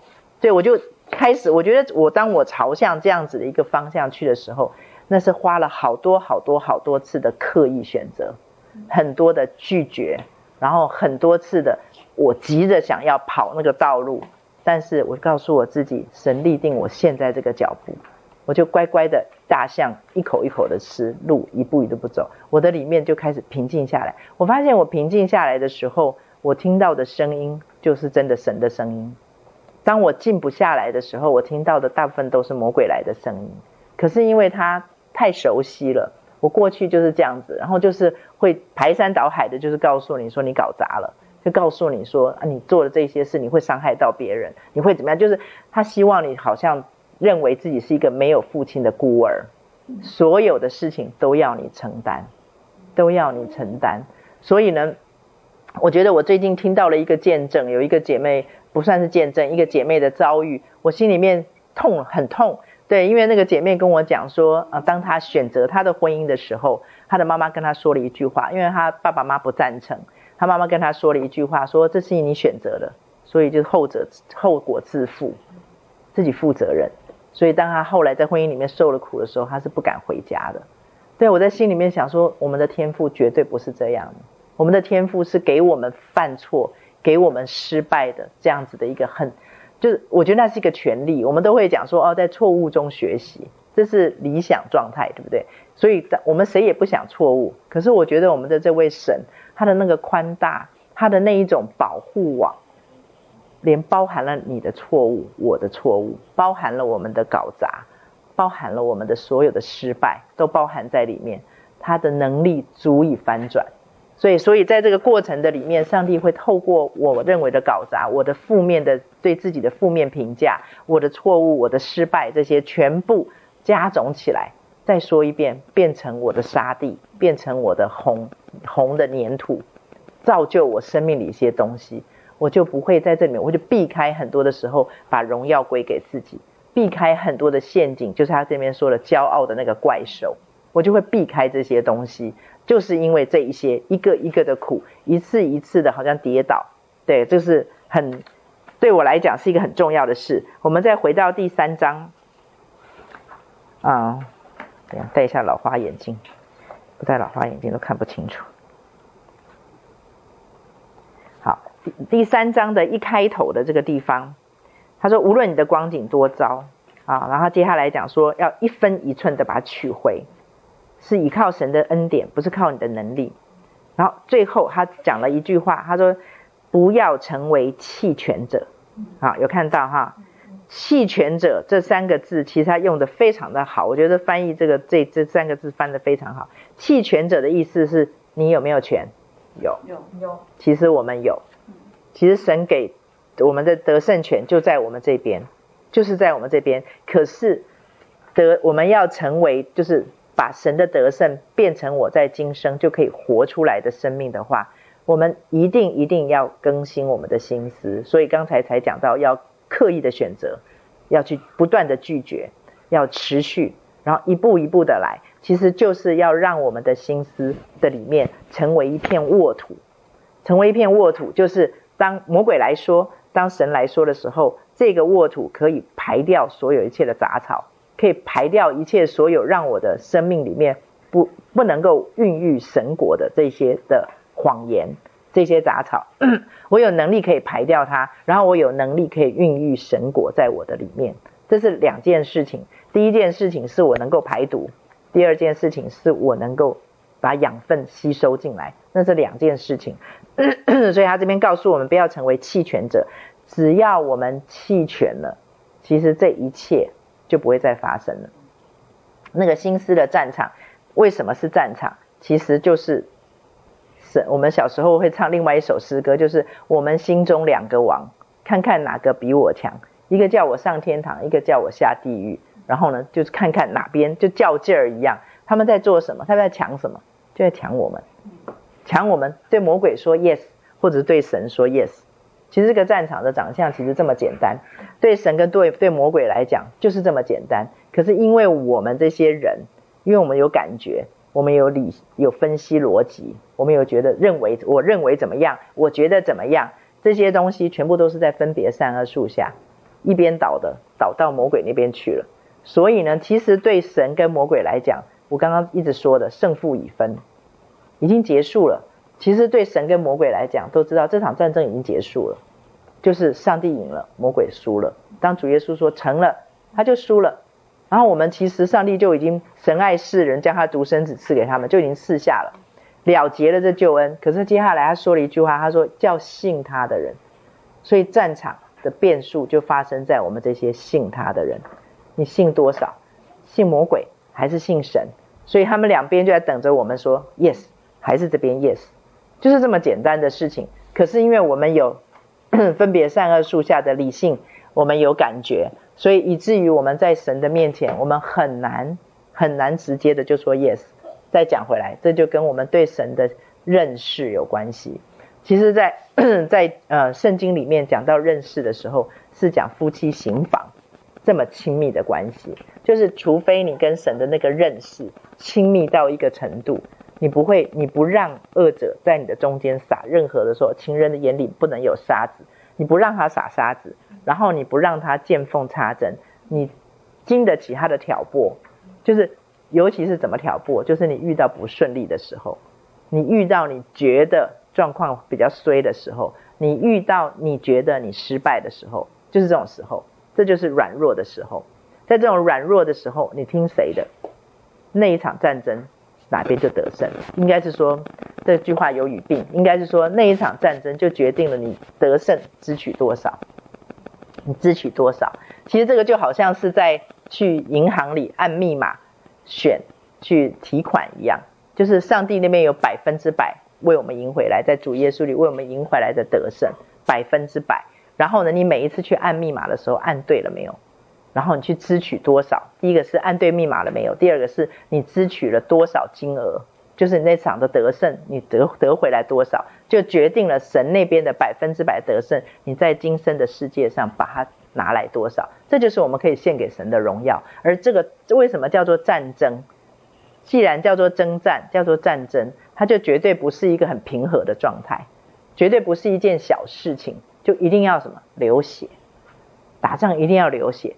流血在圣经里面讲就是献祭，献祭的时候就是。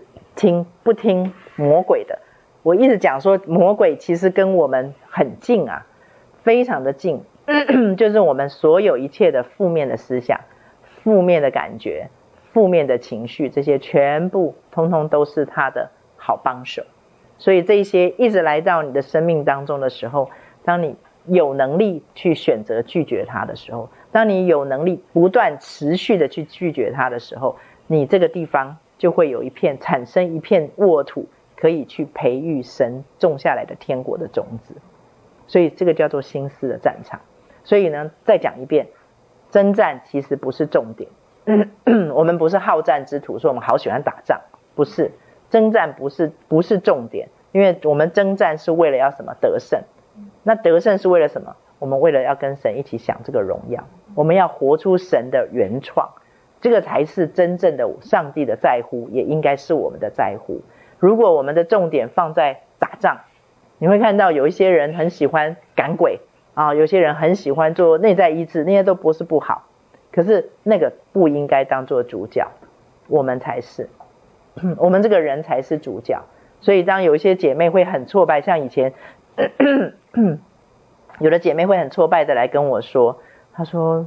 明轩，他说我好挫折哦。他说我越跑特会，我就越觉得我罪恶深重。他说我越跑特特会，因为每一次去就是又哭又叫又吐。他说我里面怎么有这么多的鬼？好可怜，对不对？他说我越跑特会，我就越觉得自己好糟糕。我觉得我自己没救了。他说我里面怎么有这么多鬼啊？他说赶都赶不完，每一次又吐又哭的，我就跟他讲说，你不要去跑那个特会。我说你不要再去跑特会了。我说打打仗是每一天日常。其实我们圣经上告诉我们，戴起救恩的头盔，那是每一天。它其实是每一天的日常，它不应该去跑特会去打仗，就是每一天的日常，在每一天你的心思在每一天你的感觉里面，你去同意神，而不同意魔鬼，就是这么简单，真的就是这么简单。我所以我刚刚举的例子都是很日常的，比如说有一个声音来跟我讲说，啊、哦，你真的很糟糕，对啊，你看什么事都弄不好，连午餐都不会准备，就是当一个声音这样子跟我来讲的时候，我要怎么选择做一个决定？我要听他的，还是不听他的？我要跟他对话吗？我觉得那个是很正常的一件事情，那就是在心，其实心思的战场是发生在每一天、每一天、每一个细节的里面。好，比如说发生了一点意外，我就要把我的好心情完全都破坏掉了。我要决定，就是让这个今天发生的这一件不愉快的事情，然后我没有办法去翻转它嘛，我就要被他牵着鼻子走，然后我就一整天傲傲嘟嘟，整个脸就不开心。这个就是战场。其实这就是战场，所以这个作者也不断的说，你的思思思念如何，你的为人就如何，那是相对的。然后他第四章的时候也讲到一个关键，接下来就要讲到你的嘴巴了。话语，其实说老实话，在心思的战场里面，心思跟那个话语，他第一章就有讲到这两样东西，我们一定要提高警觉的注意。假如你要打心思的战场。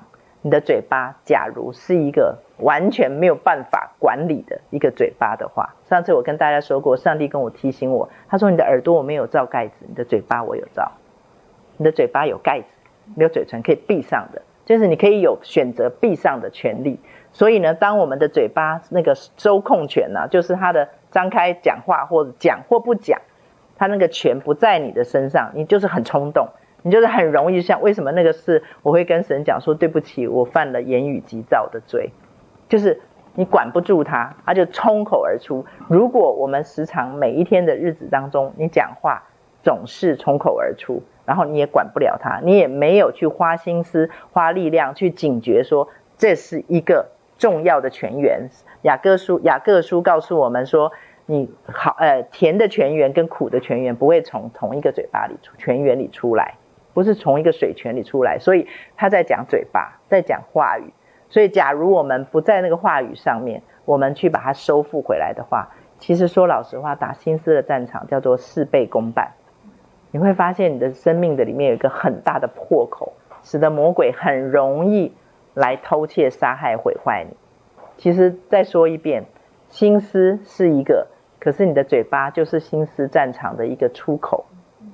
假如我们的嘴巴不去管理，嘴巴里总是讲丧气的话，嘴巴总是讲负面情绪的话，就是我再说一遍，负面情绪来的时候打仗，对不对？可是问题是，假如负面情绪来了，你就直接一直讲，一直讲，一直讲，跟每一个人散播你的负面情绪，跟每一个人诉说着你的心情的不好或者心情的生气。假如你一直这样子变成是这样子的人。你这个说为人就如何嘛？当你一直这样做的时候，魔鬼对你了若指掌，他打败你，他能够从里面偷窃、杀害、毁坏，对他来讲是轻而易举的事。对，因为那个嘴巴，嘴巴，我们说出来的话，千万，因为我们下一本书，我就想带大家读那个神话语的全能。其实他就在告诉我们一件事：神讲话，句句都带着能力。那我们是他所造的，而且我们已经受洗归入他的名下，我们就是。神的孩子，我们讲话都带着权柄，所以假如你讲出来的话，所以我一再的说，雅各书告诉我们，若有人在话语上没有过失，他就是完全人。如果我们不断不断的在这个话语的上面给魔鬼机会的话，我们就等于是我一直在说，就好像在帮魔鬼在上香，在给他拜拜，再给他上给他祭物一样。所以你的嘴巴就决定了你的心思的战场。打仗起来是事半功倍还是事倍功半？所以呢，嘴巴是我们的好助手，可是它也很可能会成为我们在这里面被魔鬼偷窃、杀杀害、毁坏的一个很重要的一个啊路径。好，好，我看起码归掉嘛。好，二十四。好，我们 最后看一下，呃，刚刚那个，呃，第二十一页最下面的那段经文。我们最后来看一下这个，他说转地得地为业的这一段经文，我想分享一下。他说耶和华我们神在何烈山晓諭我说，你们在这山上住的日子要够了。然后呢，接下来他说了，他说靠近这山地的各处，然后他讲到了什么？山地啦、高原啦、南地啦、沿海一带的地啊，就是各式各样的。我想要用这个来跟大家分享，就是假如我们，假如我们对神在我们身上面要我们得地为业的，我们没有概念的话，我们就会用我们的想法说：哦，我想像某某人一样。就是哦，一生不愁吃穿，然后呢，最好能够啊，最好能够跟美丽一样，可以到处去旅游。虽然现在不能出国，对，比如说，假如你是希望这样子的话，我觉得我们就误会了神的意思，因为神在这节经文里面特别告诉我们了，他给我们，他给以色列人，其实也就是给我们的，是有高山，是有低谷，是有平原，是有海，意思就是说，他给我们的人生是非常的丰富跟多元的，是非常的丰富多元，是有春夏秋冬的。假如我们要求神，我只要春天跟夏天。讲到这个，就讲到一个讲到一个笑话。我师姐跟我的个性梅轩，跟我的个性刚好相反。梅轩的个性跟美丽有一点点像，所以呢，她以前都会讥笑我。她就打开我的壁橱，然后就说：“你看，她说你看你的壁橱。”她说：“打开来，那冬天都来了啊，就是全部都是黑黑的、黑黑的、咖啡的，然后就是暗色的。”她说：“你看我的。”然后你看我的壁橱里面都是花的啊，那他喜欢布灵布灵的，我自己就喜欢布灵布灵的，喜欢花的，很喜欢亮色的。对啊，可是我我的意思就是说，我们两个就是同一个妈妈生的，都是姐妹。那你说他我们两个有没有好坏之分？没有，这里面就是什么？就是他跟我加在一起就是春夏秋冬，就会很美好。我觉得神告诉我们的是，他给我们高山的时候。他不是代表说，好像啊，就我就希望神永远就带啊，让我在高山上面，然后我不不用做这个祷告，因为不可能的。假如说神是你的父亲的话，他不可能给你的人生是那么无趣的，就是在高山上，而且在高山上面的是有极大的风险，就像刚才那个作者说的，那个骄傲就会来临。如果你每一天都在高山上，你没有任何，你的生命里面没有任何的刺，你的生命里面没有任何的苦。你的生命里面没有任何的软弱，事情大条了，真的。假如我们的生命里面一个人，他生命没有刚才说的，你没有刺，你没有苦，你没有痛，你没有黑，你没有任让任何让你觉得是软弱任何的地方，你这种人他会怎么样？他会不需要任何别人，他不需要别人，他甚至于会不需要神。真的，真的，有的人会认为说啊，这样子真好，直到像这种人是最难传福音的人。因为他觉得他已经够好了，他不需要一个神。那对他来讲，好，就算他接受神，他也只不过让觉得神是一个点缀而已，让他的生活更好一点，对，更开心一点而已。所以，当神放在我们的生命当中，不是只有高山，也有低谷的时候，让我们遇到生命的低谷的时候，比如说现在赵芳的耳朵很不舒服，就会让人觉得是很低谷的一个状态里面，因为不舒服，真的很影响的时候。这种低谷的时候，上帝正在给我们的人生，呃，制造或者是创造一些我们的生活当中比较没有的特质。他是正在做一些美好的事情在我们的生命里面，只是不如我的预期。对，我上次不晓得有没有跟大家说过，其实在读神的话语的时候，有的话语是为了好吃而吃，就是哦，吃起来哇好有亮光哦，哇好丰富哦。哇，今天好饱足哦！这是某一种吃法，就是你吃了神的话，就觉得哇，特别今天觉得特别的被爱，特别的满足啊，这是一种吃法。另外一种是为了健康，就是我要维生，我要吃这些东西是五谷杂粮，对，就是要吃这些东西，觉得没什么味道，可是我一定要吃。可是有另外一种东西是为了救命而吃，你想不想吃都要吃，因为你生病了。对，我觉得在读神的话语的时候，我们可以把它分成三大类。以至于当你读到你觉得你没有那么想读的地方，像有人跟我讲说啊，我就不喜欢读民数记，我说我也是，对，那那读这个时候要不要读？一定要读，那就是救命的地方。为什么？因为我里面有一个悖逆。当我说我就不想读，其实那个就是我的悖逆，那就是我的悖逆。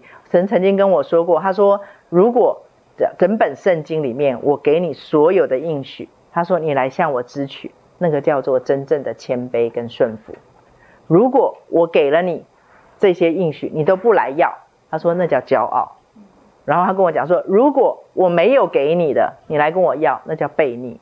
他神分得很清楚，非常的清楚。再讲一遍，我给你了，你来要，叫谦卑顺服；我没有给，呃，我呃我给你了，你不来要叫骄傲；我没有给你，你非要不可，那叫悖逆。所以你就会发现说，其实，在神的心目中是很简单的。我们的神是一位很单纯的神，那复杂都在我们这一边，因为我们里面不单纯，所以我们会去检讨神。我们会在这里面检讨神，为什么现在高山？为什么别人大部分都在高山？为什么我要在低谷？我想要在高原上，我想要在高峰上面，我不想要在低谷里面。所以我们的里面就会充满了。我觉得那不是故意的，那是人之常情。那个人之常情是哪？就是我们的天然人。就是我们在亚当夏娃里面的那个有了罪性的那个人，所以我们就会怎么样？我们就会遇到不顺的时候，我们就会去检讨神，觉得是神对我不公平。可是事实上，那个是罪的结果。你信不信？我常会跟一些人讲，我说你信不信耶稣，你都会遇到这件事情。可是上帝给我们的福音是什么？你遇到这件事情的时候，你有能力，你有什么样的能力？你有什么样的能力去回应这样子的一件事件？这才是我们跟别人不一样的地方。我不喜欢跟人家讲说，你信耶稣就没事了。曾经有姐妹跟我讲说，那个时候她还没有受洗，她是来我们别人介绍她来我们家之后一个礼拜之后受洗，不是在我们教会受洗。然后呢，她来我这边，她就跟我讲，她说：“嗯、带我信主的人告诉我，我的眼睛就是她眼睛有有有问题。他说你来受洗以后，问题就会解决。”我说啊，我在心里面想说。这是这这是什么？是老鼠会吗？我就跟他，我就赶快趁着这个机会，赶快跟他消毒一下。我说不是这样子，我说我的意思不是说上帝不会医治你。我说我要告诉你的是，上帝绝从来没有告诉我们，你来信耶稣，你就问题通通都消失，你就一路花香长漫，天色长蓝。就那个笑话，就是因为我们的教会，呃，我们以前的教会外面都会那个。写信耶稣得永生嘛？对，都是信耶稣的那个老笑话，就是什么那个永生那两个字剥落了，就信耶稣得水牛啊，那个老笑话了。因为永生嘛，那个上面都去掉了，然后那个生也剥落了，就变成信耶稣得水牛。哇，大家都涌进来要领水牛啊，对，大家可以得水牛。我觉得当有人跟他讲说，你信耶稣，你的眼睛，你受洗之后，你的眼睛就会好，就好像在告诉别人信耶稣得水牛一样。上帝从来没有应许我们在地上的时候，我们信了耶稣以后，我们所有一切的低谷都会变成高山，所有一切的不顺都会变成顺利，所有的病痛都会解决。从来，圣经上从来没有告诉过我们这个部分，所以我觉得这是神给我们的一个很棒的一条生路。刚才所说的那种信耶稣得水牛，或者你来信耶稣以后，你的病就会好，这一些都无非就是有一条路，人以为正，至终却通向死亡。通向死亡，为什么？因为我们在追求的是一个宗教，是一个宗教。这个宗教给我平安，这个宗教给我福，这个宗教。所以，当我们所看重的是这一切的时候，你会发现我们很难跟我们的神产生我一直强调的亲密关系，因为他是一个非常非常的成熟健康的父亲，他是不可能纵容我们，他是不可能宠我们，然后。当然，他的不纵容、不宠的那个背后，其实他是心疼的。我觉得神假如可以的话，他是希望我们都不用受苦。假如我，假如我们都不用受苦，然后我们就通通都可以得到这些的话，其实说老实话，上帝重点也不是要我们受苦，就不用受苦了。可是圣经上告诉我们，受苦是与你们有益的，就表示受苦才能脱掉一些我身上的东西。就是刚才说的这个部分是为了。好吃而吃，这个部分的食物是为了健康而吃，这个部分是为了生病而吃。那生病是什么？比如说我身上就是有一个，凭什么我一定要这样？假如我有这种特质的话，我就一定要乖谬的主人来练一练我，就是要去吃一些我不想吃的，吃到我不会再啰嗦，不会再啰嗦说凭什么一定要吃，我就不喜欢吃苦的东西。我就不喜欢吃酸的，我就不喜欢吃辣。就是这这个这个，我跟大家可以举个例子。我有一阵子会跟神讲，因为我的膝盖不好，然后我有一阵子会跟神讲说：哦，我说主啊，我说我每次一跪下来祷告，我说我就只剩下我的膝盖啊，因为很痛啊，跪下来不舒服，所以我不喜欢跪下来祷告。你看，哎呀，我说。为什么一定要跪下来祷告？哈，对不对？我还跟上帝讲，哈，对不对？为什么一定要跪下来祷告？其其实你也不在乎嘛，对不对？哈，然后就哈，就意思就是说，请他来帮我盖个章啊，背个书啊，这样子。然后接下来呢，上帝真的是像什么样的人，他就做什么样的神。他就跟他就跟我讲说，对，我不在乎，他就真的回我，他说对，我不在乎。他说你跪着，你坐着，你站着，你趴着，你倒立，他说我都不在乎。然后呢，接下来我说，哎，对嘛，你看，我觉得上帝同意我了，我就嗯正在得意的时候，接下来他说了一句啊，昏倒。他跟我讲什么？他说，可是只要有一个，你说我凭什么一定要那样子？他说那就是我跟你要的。他说那个就是我跟你要的。他说我全部不在乎。我觉得上帝纠正我的不是叫我跪下来祷告，他纠正我的是，当我其实我的起心动念是很狡猾、很雅各。为什么？我想我不想要跪着祷告。那假如我跟神讲说，主啊，我的膝盖很不舒服、很痛，所以我没有办法跪着祷告，求你，就是就好像那个。啊、呃，那个亚曼将军是亚曼将军被医好大麻风的，他不是跟神祷告说啊、哦，求神饶恕我，我在我在我的主子到临门庙去，他去拜拜的时候，我一定要屈身，因为他们呢就是不能比主子高嘛，他的主子要屈身，他就一定跟着比主子更低的屈身。他说我在那个临门庙屈身的时候，求神怜悯我。就是赦免我的罪，所以他是不得已的。当我假如是用这种祷告去跟神讲说：“神啊，我的膝盖痛，求你饶恕我，求你原谅我。”那就是就是不要计较我的痛。我觉得神不会跟我来那一招。我觉得就是因为我很狡猾的，就是其实我就是不想跪着祷告，可是我却跟神讲说：“对不对？干嘛一定要跪着祷告？”我觉得神在纠正我的狡猾，纠正我里面的那种悖逆。然后让我这个里面成为一个单纯的、真诚的人。其实我，你看我从小那么想要真，我觉得神是知道的。所以在那个当下，神在告诉我：你在跟我搞两手，你在跟我搞两手，你正在做狡诈的事情。你就直接跟我讲说你不想跪着祷告，上帝就不会来骂我。可是他纠正我的是什么？我在跟他玩两手，我在居然叫神来来同意我，就是说干嘛一定要跪着祷告？我还把神拖进来，把那一些跪着祷告人、跪着祷告人全部都一起拖进来。对，我在做一件很狡猾的事情。我觉得神在教导我、管教我、责备我的时候，我觉得我特别的觉得安全。我觉得我在那个当下，我觉得我好安全，我被神保护，我很感谢他。可是，在当下是很丢脸的，当下的感觉不并不快乐，就觉得被神好像扇嘴巴的那种感觉。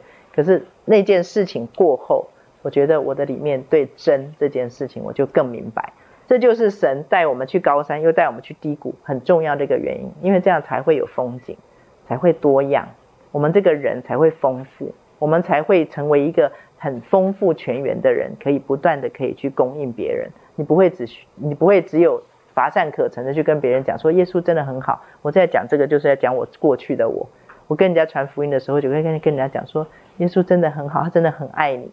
就这样子没了，就乏善可陈。对，因为对我来讲，软弱的还是软弱的，然后我管不住嘴巴的还是管不住嘴巴的。我里面没有任何的智慧，没有任何的我怎么样软弱，我现在变刚强的这种见证可以跟别人讲，所以叫做乏善可陈。可是今天我跟过去最大的不一样，就是刚才作者所说的，在一次一次的刻意选择，然后终于的决定，然后呢持续。然后慢慢一步一步一步的走，然后走到今天。所以像我刚才讲的很多的例子，其实就是我的失败。我失败的时候，我怎么面对我的失败？我失败的时候，我怎么样子去调整我自己的生命，让这个失败不仅仅不能够成为恶者偷窃、杀害、毁坏，而且它成为我的养分。就是我去面对失败的这件这个反应，变成我生命的养分，让我的生命不再一样，让我跟神的关系更亲密。好，我想我们今天先到这边，时间十一点四十，留一点时间给小组长跟你们自己。好，到这边。那就有要分享吗？哦，我分享一下。好。